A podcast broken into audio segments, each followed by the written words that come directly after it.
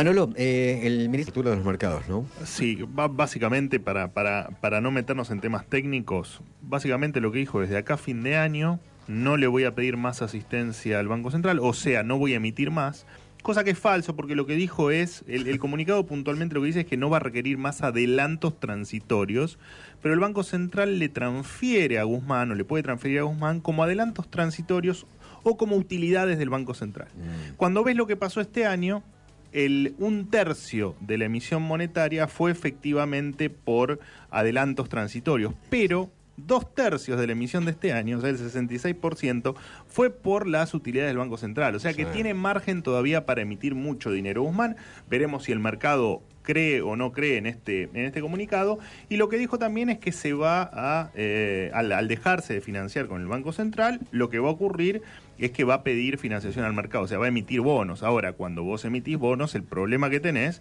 es que le está sacando crédito al sector privado. O sea, tras que ya tenían poco crédito en una situación de pandemia y cuarentena, imagínate ahora menos que menos, no va a haber un peso para nadie. Pero bueno, está bien, es, es un poco de ortodoxia que no, no le viene mal a este gobierno. Eh, veremos qué es lo que qué es efectivamente lo que ocurra con, con esto, porque ya te digo, todavía tiene por ley la posibilidad de emitir con el Banco Central 500 mil millones de pesos aproximadamente de acá a fin de año.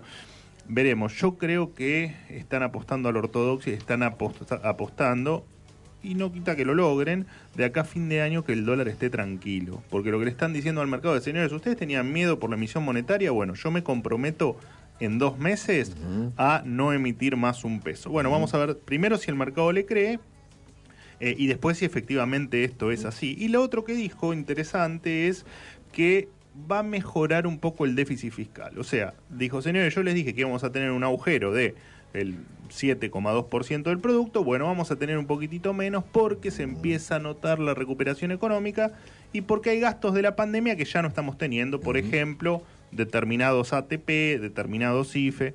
Bueno, es creer o reventar, ¿no? Veremos cómo reacciona el mercado. Entiendo, la semana pasada hablamos acá y anticipamos que vamos a tener una semana tranquila. Entiendo que es probable que esto siga con esta, con esta tranquilidad que, viene, que vino demostrando el mercado desde hace unos días. Está todo por verse, esa es la realidad. Manolo, querido, nos metemos un poco en la economía. Bueno, te completo lo de Guzmán a toda velocidad antes del rotativo. El fin de semana de una nota en Net TV, que es un, canal de, de cable, eh, dio algunas definiciones que se contraponen a lo que él había dicho hace poquitos días. Dijo que, bueno, dijo que los dólares están, esto obviamente para terminar con esta, este miedo que hay a que todos vayamos a sacar los pocos dólares que nos quedan en las cuentas bancarias. Dijo que la brecha, ¿te acuerdas que lo que dijo hace dos o tres semanas? Que dijo que la brecha no importaba, que el dólar blue no importaba, que los dólares paralelos no importaban. Bueno, dijo que la brecha es un tema que ahora nos preocupa, porque genera expectativas. Bueno, bueno que eh, se haya rectificado y que efectivamente les preocupe este tema tan importante para, como bien dijo, eh, analizar las expectativas y lo que el mercado cree que va a pasar de aquí en adelante.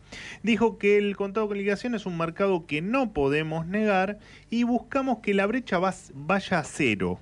Esto me hace acordar la pobreza cero de Macri, ¿no? O sea, no lo van a lograr, digamos. Para lograrlo tienen que levantar el cepo. Y el cepo no lo van a levantar. De hecho, el cepo yo creo que va a durar todo el gobierno de Alberto Fernández. Eh, veremos en el medio qué pasa. Hoy la brecha es de cerca del 90%. Dijo que de todas maneras, sin llegar a cero, con bajarla a la mitad, o sea que la brecha ronde el 50%, eh, ya estaríamos en, en una mejor situación, lo cual es una obviedad. Eh, dijo que reestructurar la deuda fue necesario, pero no suficiente. Bueno, vemos el riesgo país en 1.500 puntos, claramente le damos la razón al ministro Guzmán, y es bueno que haya cambiado porque antes de reestructurar la deuda dijo que con la deuda, eh, reestructurando la deuda, iban a venir las inversiones, que todo iba a mejorar, que iban a aparecer los dólares, cosa que nunca ocurrió. Dijo que eh, no hablamos de recorte de gasto, sino de crecimiento para lograr el equilibrio. Esto también lo dijo en su momento al principio Pratt Guy, eh, cuando asumió junto con el gobierno de Macri, que decían, bueno, el problema no es bajar el gasto. El problema es que si nosotros logramos recuperar la economía, lo que va a terminar pasando es que vamos a recaudar más, por lo tanto, vamos a poder seguir gastando lo que estamos gastando hasta ahora esto es una falacia absoluta. Nunca pasó en la historia argentina que sin bajar el gasto, solo con la recuperación económica, porque lo que te pasa es que si tenés recuperación económica, lo que hacen los políticos es gastar cada vez más. No es quedarse igual y decir, bueno, equilibrio las cuentas públicas.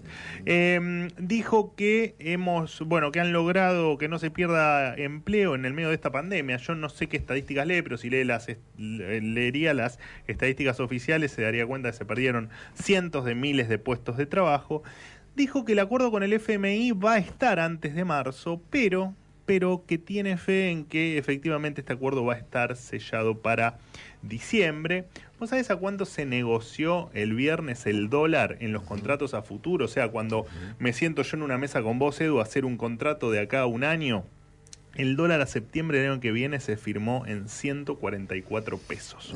El dólar oficial. O sea, el mercado prevé y hoy está haciendo negocios a un año con un dólar 85% más alto de lo que vale hoy el dólar oficial. Así que bueno, esas fueron las definiciones de Guzmán que como siempre dejan sabor a poco, dejan contradicciones y dejan un mar de dudas en esta, en esta Argentina que nos vamos manejando en el día a día, en el plan aguantar y en estas medidas parches y estas declaraciones que lo único que hacen es sembrar más dudas que certezas.